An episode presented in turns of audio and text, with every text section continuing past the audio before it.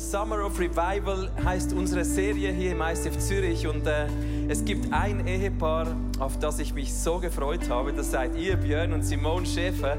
Wenn es um Revival geht, ich kenne euch ja schon länger und ihr seid für mich genauso ein Revival-Ehepaar. Wir haben lange zusammengearbeitet hier im ICF Zürich. Björn und Simone haben hier die English Community geleitet bis vor ungefähr zwei Jahren. Björn hat das College geleitet hier in Zürich. Dann seid ihr gegangen und habt ICF Frankfurt gestartet. Das ist jetzt ungefähr eineinhalb Jahre her. Wir sind so stolz, euch heute hier haben zu dürfen. Ihr werdet preachen. Äh, fühlt euch zu Hause. Ihr seid ja hier zu Hause und wir begrüßen euch nochmals hier. Lasst uns aufstehen, ICF Zürich, und sie zurück willkommen heißen.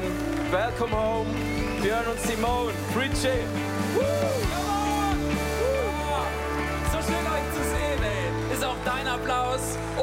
Applaus für alle im WWW natürlich. Komm mal, lass uns doch mal einmal richtig Gas geben. Es ist das erste Mal, dass wir wieder vor echten Leuten stehen. so schön. wow.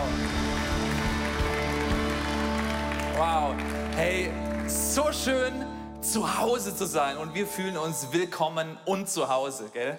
Ja, wir freuen uns riesig hier zu sein mit euch und ähm, wir hätten das vor ein paar Monaten nicht gedacht, aber dann sind die Grenzen wieder aufgegangen und wir durften euch besuchen. Und es fühlt sich an wie Familie besuchen. Wir haben so legendäre, lebenslange Freundschaften hier gefunden. Und wir sind sehr geehrt, dass wir hier sein können. Yes, come on, ist so schön. Ach, einfach so viele, äh, so viele Gesichter, die wir kennen. Oder mich natürlich, Dan, Irena, Isa. Aber wir können jetzt alle aufzählen, aber wir haben ja nur so und so viele Minuten Zeit zum Predigen. Oder ich habe auch überlegt, sollen wir jetzt einfach zwei Minuten predigen und alle mal umarmen, weil für uns ist es wirklich das erste Mal, dass wir wieder vor echten Leuten stehen. Bei uns in Frankfurt sind wir immer noch nur im Livestream, also nur. Livestream ist auch super und herzlich willkommen auch im Livestream. Äh, vielleicht fragt ihr euch, wie geht's uns äh, mittlerweile? Und uns geht's so richtig gut, das können wir sagen. Uns geht's so richtig gut. Wir sind so richtig angekommen in der äh, zweitschönsten Stadt, also schönsten Stadt Deutschlands, aber zweitschönsten Stadt nach Zürich der Welt natürlich. Äh, es ist so cool hier zu sein und wenn ich jetzt unsere Reise beschreiben würde, äh, dann stellen wir schon so fest, gell, Kirche gründen ist super, aber es ist definitiv kein Kreuzfahrtschiffreise. Also so, das ist es jetzt nicht, oder? Es fühlt sich eher so mehr an wie so eine Achterbahnfahrt oder eher so wie eine Rettungsboot-Schiffreise. So ist das für uns. Das heißt also, die Stürme, die kommen, das hoch und das runter, da wackelt's, da wird's einem vielleicht mal ein bisschen schlecht, da weht dir der Wind ins Gesicht, aber was wir erleben, ist wirklich, wir erleben, wie Menschenleben verändert werden. Wir erleben, wie Menschen den Jesus kennenlernen, ihn immer besser kennenlernen, ihm immer ähnlicher werden, furchtlos werden in ihrem Umfeld und das verändern. Und es ist so schön und wir glauben und erleben das hautnah tatsächlich. Wir glauben zutiefst, die lokale Kirche ist wirklich immer noch und bleibt es auch die Hoffnung für die Welt das war so, das ist so und so wird es immer sein. Aber das ist ja nicht die Organisation Kirche, sondern das ist die Message, die Gott der Kirche uns anvertraut hat, dass Jesus lebt dass Jesus frei macht, dass Jesus heilt, dass Jesus befreit, uns wiederherstellt und wir wirklich uns so richtig verwurzeln können in Gott, in die Kirche. Das ist mega cool und wir erleben das hautnah. Und ich weiß nicht, ob hier irgendjemand in diesem Raum oder auch in dem Screen begeistert ist, dass diese Message in uns lebt. Gibt es irgendjemanden, der das gut findet? yes, wir glauben das. Wir glauben das. Und unser Thema heute Morgen heißt verwurzelt in Gottes Haus. Verwurzelt in Gottes Haus. Und ich weiß nicht, ob du jetzt begeistert geklatscht hast, dann will ich dir sagen, das ist deine Message, weil du wirst heute neu motiviert werden, wie genial es ist, dem Jesus nachzufolgen und wie genial Kirche ist. Vielleicht hast du so ein bisschen verhalten geklatscht oder checkst überhaupt nicht, warum sollte ich überhaupt bei sowas klatschen. Dann will ich dir sagen, das ist deine Message, weil du vielleicht heute zum allerersten Mal hören wirst, wie matchentscheidend es ist, den Jesus zu kennen und sich in sein Haus zu verwurzeln. Das ist so cool. Und ähm, ich habe da einen Bibelvers mitgebracht, in dem wir mal so reingehen. Oder erstmal erzähle ich euch noch einen Witz.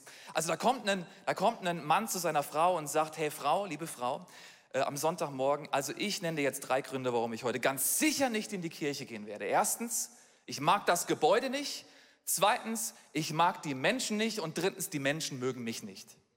Da sagt die Frau zum Mann, und ich sage dir jetzt mal drei Gründe, warum du heute in die Kirche gehen wirst. Erstens, ich habe mich heute Morgen ready gemacht, bin aufgestanden und gehe in die Kirche. Zweitens, die Kinder haben sich heute Morgen ready gemacht, sind aufgestanden und gehen in die Kirche. Und drittens, du bist der Pastor dieser Kirche und sie erwarten, dass du kommst.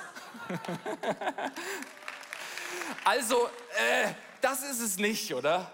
Also Kirche sollte nicht ertragen werden, sondern genossen. Wir sind begeistert auch von Kirche. Das ist ja so ein, so ein Wert auch in unserer Kirche. Und du fragst dich vielleicht, warum denn eigentlich?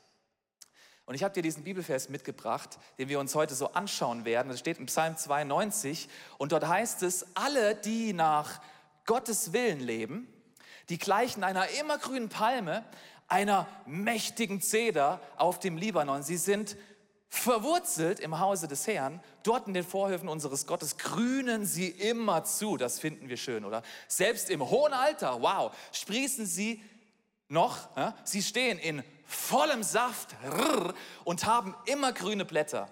Mit ihrem ganzen Leben verkünden sie, Gott hält sich an seine Zusagen. Ja, er ist mein Fels. Kein Unrecht ist bei ihm zu finden. Und wir werden jetzt so ein bisschen so einen ähm, Reich der Bäume und äh, so ein praktisches Baum-Bible-Study machen. Und äh, unser erster Gedanke ist, was ist eigentlich das Versprechen? Weil das Versprechen ist krass. Das Versprechen heißt, ich bin wie eine mächtige Zeder. Also ich habe euch hier mal so eine Zeder mitgebracht, ja. Die ist jetzt eher schmächtig als mächtig. Aber das ist ja auch noch so eine Jungpflanze. Die ist ja erst ein paar Wochen alt, äh, kann man bei Amazon käuflich erwerben und äh, kam auch innerhalb von einem Tag gut äh, gedrängt in Deutschland, ja. Aber ähm, damit wir mal sehen, was eigentlich eine mächtige Zeder ist, zeige ich euch jetzt mal noch eine andere Libanon-Zeder. Äh, das ist jetzt dann keine Jungpflanze mehr, die ist schon 200 Jahre alt. Und ich beame uns jetzt mal mit äh, nach Bad Homburg, das ist gerade eine Viertelstunde außerhalb von Frankfurt. Und wir schauen uns mal an, was da passiert. Also seid ihr ready? Drei, zwei, eins. Herzlich willkommen hier im Reich der Bäume hier in Bad Baumburg, äh, Bad Homburg, etwa eine Viertelstunde außerhalb von Frankfurt. Und ich will dich mal mit reinnehmen. Gönn dir mal diesen Anblick von dieser fetten Libanon-Zeder, die älteste hier in Deutschland, 200 Jahre alt.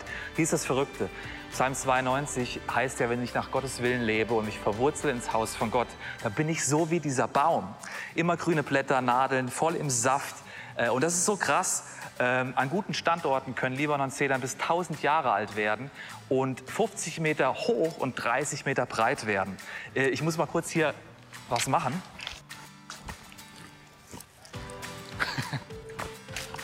oh, der Libanon-Zeder-Duft, der wirkt erotisch und ich muss jetzt auch quasi fast aufpassen, dass der Jonas hinter der Kamera mich nicht gleich anspringt. Aber das ist krass, mein Leben hat Attraktivität, äh, wie diese Zeder. Ähm, während der Sommermonate, wenn es Dürreperioden gibt, wachsen die mal kurz nicht. Aber wenn dann der Regen wieder kommt, wachsen sie ganz normal weiter. Mit anderen Worten, Corona-Krise, du kannst kommen. Vielleicht wachse ich mal für eine Season nicht, aber meine Zeit kommt wieder. Das ist so krass. Libanon-Zeder können bis von minus 35 bis plus 30 Grad easy handeln.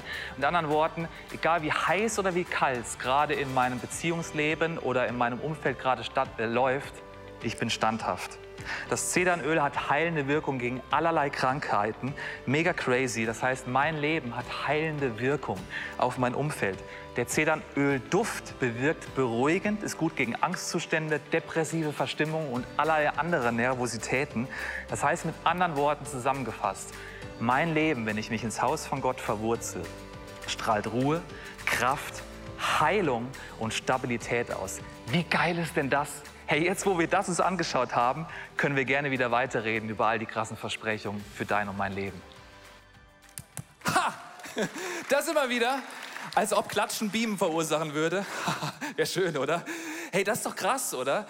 Äh, ich finde das wirklich krass, weil ich fasse es euch nochmal zusammen. Das Versprechen heißt, wenn ich nach Gottes Willen lebe und mich in sein Haus verwurzel, dann habe ich ein aufblühendes Leben, Heilung für mich und für andere attraktive Ausstrahlung, Kraft, Stabilität und Ruhe in allen Lebenslagen. Ich finde das so ein krasses Versprechen. Und meine liebe Frau Simone, was bedeutet das denn eigentlich für dich? Wie erlebst du das denn so ganz praktisch, dieses Versprechen? Ja, ich habe mich in Jesus und in ICF verwurzelt und es hat mein komplettes Leben verändert. Ich habe genau das erlebt, was Björn gerade erklärt hat. Und ich möchte euch ein bisschen in meine Geschichte mit reinnehmen. Ich hatte einen Vater, der zwar zu Hause lebte, aber er hatte keine Beziehung zu mir gehabt. Er hat mich einfach ignoriert. Zum Beispiel, wenn ich ihn Fragen gestellt habe, dann hat er einfach mit Ja oder Nein geantwortet und das war's dann. Und die Beziehung war schon immer tot gewesen, aber dann ist er gestorben, als ich 19 Jahre alt war.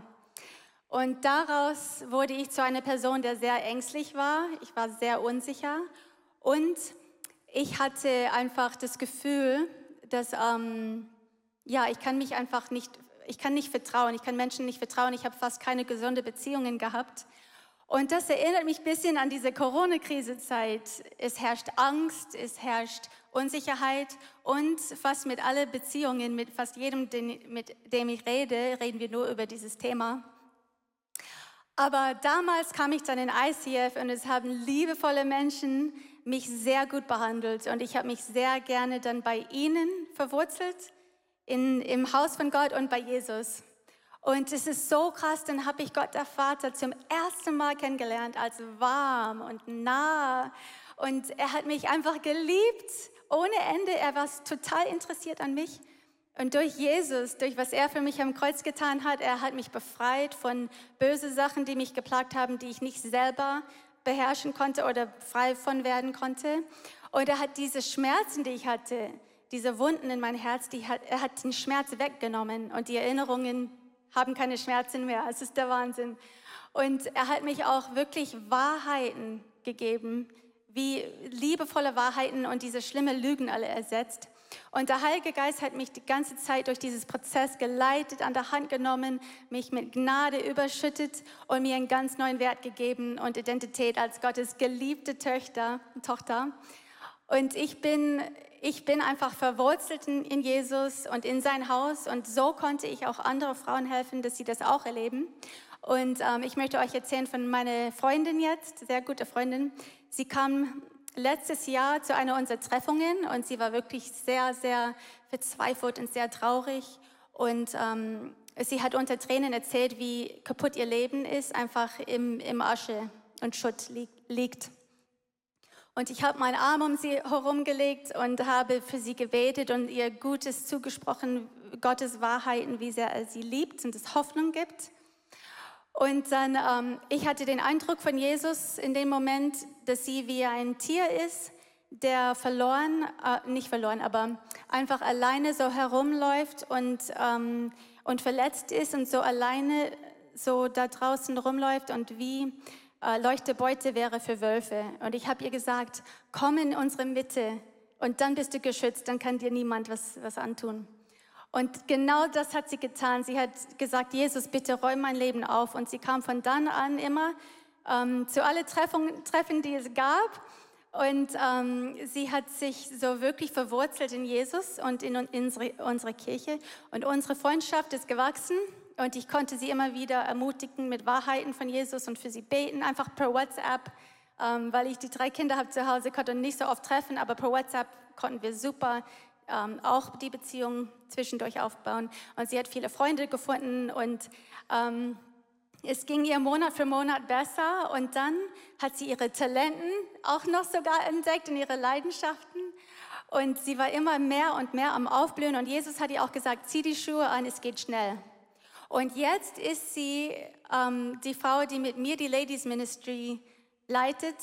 Und auch weil ich gemerkt habe, in das, in das Jahr hat sie immer wieder Frauen eingesammelt und in unsere Mitte gestellt. Genau wie sie das erlebt hat, gibt sie das genau weiter. Und es ist traumhaft. Und genau das, genau das ist diese Versprechen. Und ich möchte, ah, danke, danke Jesus. Und ich möchte dich jetzt fragen, Björn, für wen gilt diese Versprechen? Yes, vielen Dank.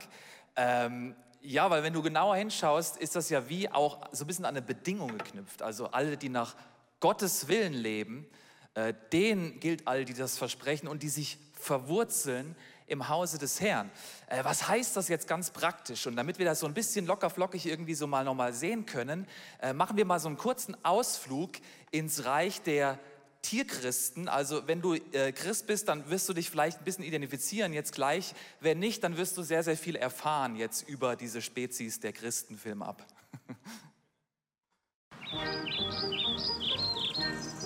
Machen wir mal einen Ausflug in die Christenwelt.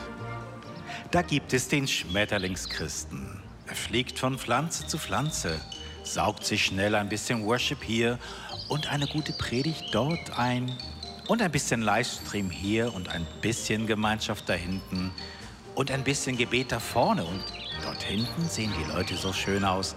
Aber dort schmeckt der Kaffee am besten und zack, so fliegt der Schmetterlingschrist von Kirche zu Kirche, aber bleibt nicht lange an einem Ort. Daneben haben wir den Froschchristen. Dieser setzt sich erst einmal hin und lernt die Leute kennen und ist erst einmal dabei. Klingt vorbildlich. Aber kommen dann irgendwann die ersten Konflikte, dann bläht er sich auf und zack springt er auf und davon, um dann wieder woanders von vorne anzufangen. Ja, und dann gibt es auch noch die Baumchristen. Und dazu hören wir jetzt mehr.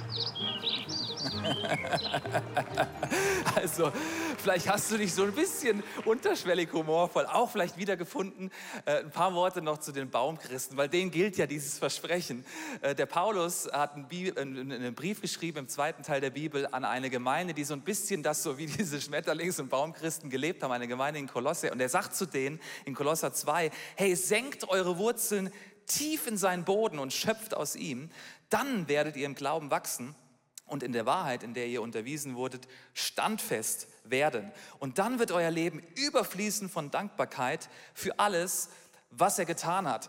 Die Christen äh, in dieser Gemeinde in Kolosse, die waren so ein bisschen wie diese Schmetterlingschristen. Die haben sich alle möglichen Teachings und Lehren so reingesaugt, aber konnten sich nicht so festlegen. Die waren irgendwie wie so ein Blatt im Wind.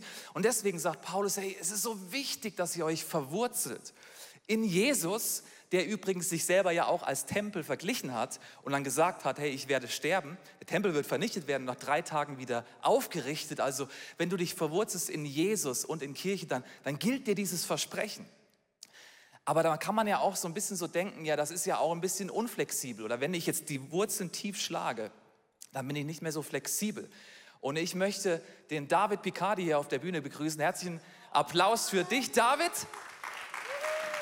Ein Mann nach dem Herzen Gottes, gut aussehend, war lange im ICF Zürich, ist, ich, wir haben ihn nicht geklaut, aber er kam dann jetzt nach Frankfurt und ist jetzt bei uns im ICF Frankfurt. David, erzähl uns doch deine Story, deine Kirchengeschichte. Vielen Dank, Björn.